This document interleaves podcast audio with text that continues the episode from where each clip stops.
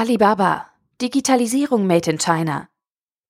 Ein Artikel verfasst von Stefan Fritz. Beim Thema Digitalisierung schaut die Welt meist ehrfürchtig in Richtung Silicon Valley. In Deutschland schauen wir auch mal bewundernd nach Berlin. Nur nach China schaut eigentlich keiner.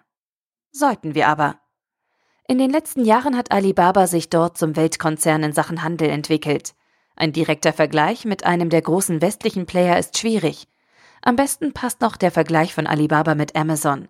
Aber auch der hinkt. Während Amazon vor allem ein Händler ist, Waren also in eigenen Lagern vorhält, ist Alibaba im Bereich Handel eine echte Plattform, die nur andere Händler mit den Konsumenten verbindet. Die Macht und Gewalt dieses Geschäftsmodells sehen wir bei Airbnb, der weltweit größte Übernachtungsanbieter, aber ohne eigene Zimmer, oder Uber, der Mobilitätsanbieter ohne eigene Autos. Durch diesen Unterschied im Geschäftsmodell wirkt Alibaba auf der Bilanzseite gar nicht so gigantisch. Im Jahr 2016 war der Umsatz nur knapp 16 Milliarden US-Dollar. Klar, wenn man den Umsatz zwischen Händlern und Konsumenten nur vermittelt, bleibt der Umsatz relativ klein. Ein Blick auf eine andere Zahl jedoch offenbart die wirkliche Größe. Der Wert der Warenverkäufe war im Jahr 2015 größer als der von Amazon und eBay zusammen. Schaut man genauer hin, erkennt man hinter dem Konzernnamen zahlreiche weitere Marken. Fangen wir mit dem Kernbereich Handel an. Alibaba.com ist eine Business-to-Business-Handelsplattform. Hier gibt es für Wiederverkäufer alles in 1000er Stückzahlen, aber auch Mähdrescher und Klimaanlagen. AliExpress gleicht als Business-to-Customer-Handelsplattform vom Angebot dem uns bekannten Amazon. Daneben gibt es ein eBay-Derivat, Taobao.com.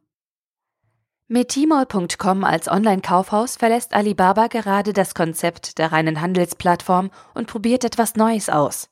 Über diese Plattform ergreifen auch deutsche Unternehmen wie Zalando und ab April auch Aldi die Chance, auf dem chinesischen Markt Fuß zu fassen. Nachdem sich selbst Google wieder aus China zurückgezogen hat, bietet Alibaba ausländischen Handelsunternehmen die Möglichkeit, nach den Regeln von Tmall.com an den Handelswachstumsraten in China zu partizipieren. Am besten probiert man selbst mal aus, was sich über diese Plattformen alles finden und kaufen lässt. Eine Smartwatch für 10 Euro inklusive Versandkosten aus China ist gar kein Problem, aber ein wenig Neugier braucht man.